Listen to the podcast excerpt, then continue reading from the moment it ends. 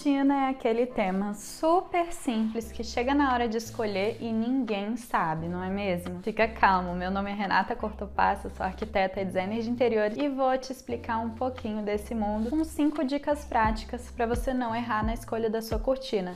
Vamos lá? A primeira coisa que você precisa fazer é escolher se a sua cortina vai ser de varão ou de trilho. Qual é a diferença? O varão é aquela barra grossa que você enxerga e aí você vê a cortina com os ilhozinhos ou com argolas, que são aqueles redondinhos, e ela corre nesse varão, que é uma coisa gorda, assim, grande. Ou ele pode ser de trilho. A cortina de trilho, o trilho normalmente fica embutido. É uma coisa bem fininha que você nem enxerga. Parece que a cortina tá saindo do nada. É óbvio que é o meu preferido. Gosto muito desse estilo, mas é um pouco mais minimalista, né? Vamos dizer. A segunda coisa muito, muito importante da cortina é o comprimento. A cortina não pode ficar pescando, ela tem que encostar no chão. E se você quiser um acabamento assim mais tchan, ela ainda pode sobrar um pouquinho do chão e ficar assim, mais soltinha pra frente, fica chique, chique, chique. Agora, a cortina pescando sem encostar no chão, não dá, é errado, tá? Antigamente se fazia muito daquela cortina curtinha, assim, só o tamanho da janela. Hoje em dia a gente não faz isso, a menos que tenha uma mesa na, na beira da janela, né? Se você tem uma mesa encostada na sua janela, você pode fazer a cortina só até a altura da mesa, porque não tem como chegar até o chão.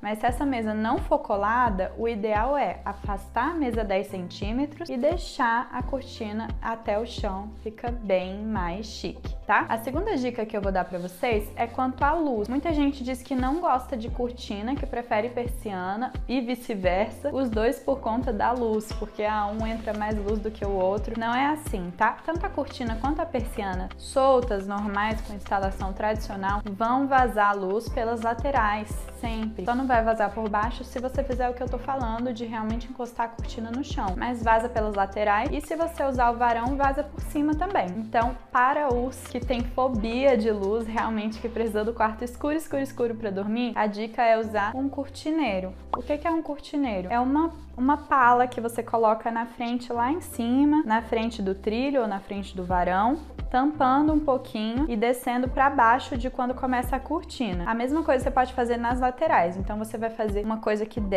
assim, de forma que a cortina feche por dentro dessa pala. Assim você consegue não deixar brecha nenhuma para a luz vazar. Então, encostou no chão, por cima cobriu a brecha, na lateral cobriu também para ela fechar por dentro dessa pala desse cortineiro. Beleza, não vaza luz. A mesma coisa vai servir para persiana, só que é um pouquinho diferente porque depende do estilo da persiana também, né, para ela encaixar retinha ali. Outra coisa que a gente tem que pensar é o tecido. Então, se você quer realmente barrar a luz para não entrar nenhuma luz, você tem que escolher um tecido blackout. A gente também tem o tecido semi-blackout. Para mim, que não tem tanto problema com a luz, pra, não tem muita diferença assim. Mas se você realmente tem muito problema com a luz, escolha sempre o blackout. Eu gosto de usar dois lances de cortina. Então, atrás você coloca o blackout ou semi-blackout e na frente outra linha com uma cortina um pouco mais transparente. É aquela cortina que se você quiser privacidade, você fecha ela, mas a luz continua entrando através dela porque ela tem uma transparência, acho que fica lindo.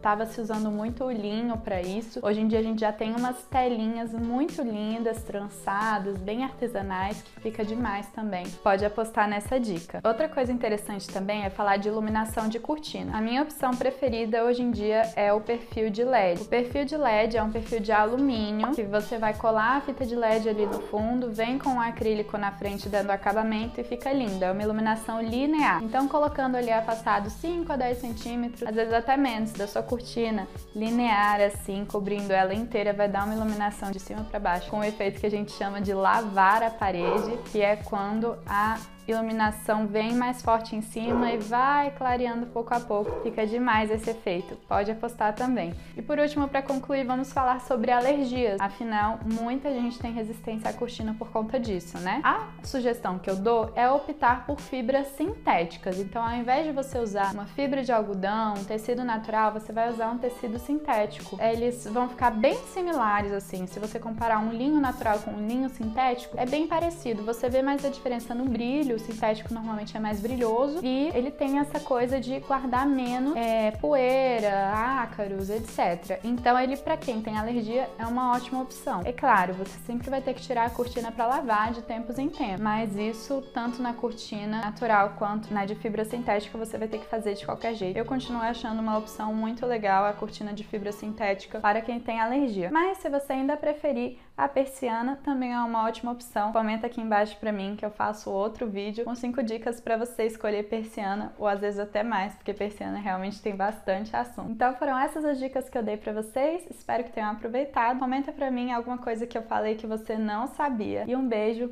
até o próximo vídeo.